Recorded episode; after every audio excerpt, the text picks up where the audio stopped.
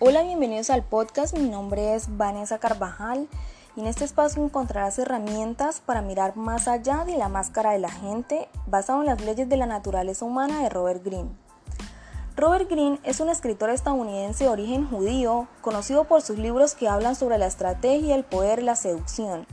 Ha escrito Las 48 leyes del poder 1998, El arte de la seducción 2001, Las 33 estrategias de la guerra 2006. La gente se pone la máscara que la haga verse mejor de diligencia, seguridad, humildad. Dice las cosas correctas, sonríe y se muestra interesada en nuestras ideas. Aprende a ocultar su envidia e inseguridades. Si confundimos esta apariencia con la realidad, jamás conoceremos sus sentimientos verdaderos y en ocasiones repentina resistencia, hostilidad y manipulaciones. Nos tomarán desprevenidos. Por fortuna, esas máscaras tienen grietas.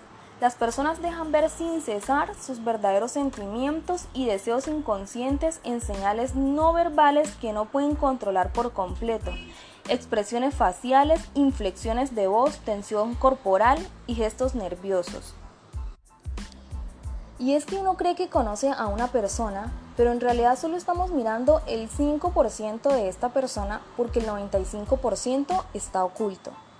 Los seres humanos somos actores consumados. Robert Greene, en su libro Las leyes de la naturaleza humana, nos brinda herramientas para mirar más allá de la máscara de las personas los seres humanos por naturaleza tenemos la habilidad de mostrar nuestro mejor lado y esconder nuestras vulnerabilidades. Y en eso nos caracterizamos, de mantener la apariencia. Si alguien hace algo una vez, lo volverá a hacer. Y no solo eso, ya lo ha hecho antes. Les comentaba anteriormente que las personas dejan ver sus verdaderos sentimientos a través del lenguaje no verbal. Es una forma muy natural de comunicarnos y desafortunadamente no ponemos atención a los gestos de las personas que tenemos enfrente, su postura, cómo gesticula. Las personas pueden mentir con sus palabras, pero no con el cuerpo. Otra forma de conocer a alguien es mirando cómo maneja el poder. Muchas veces se vuelven déspota, prepotente, sacan lo que es de él, solo que antes lo tenía escondido. El dinero y el poder lo que hace es magnificar lo que eres.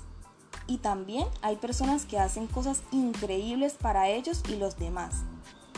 No hagamos casos a las palabras de las personas. Prestemos atención a las acciones. Recuerda que la gente trata de presentar siempre la mejor fachada posible. En mi opinión, esto no nos hace ni buenos ni malos, solamente es un mecanismo de defensa para no exponer aspectos débiles de nuestra personalidad.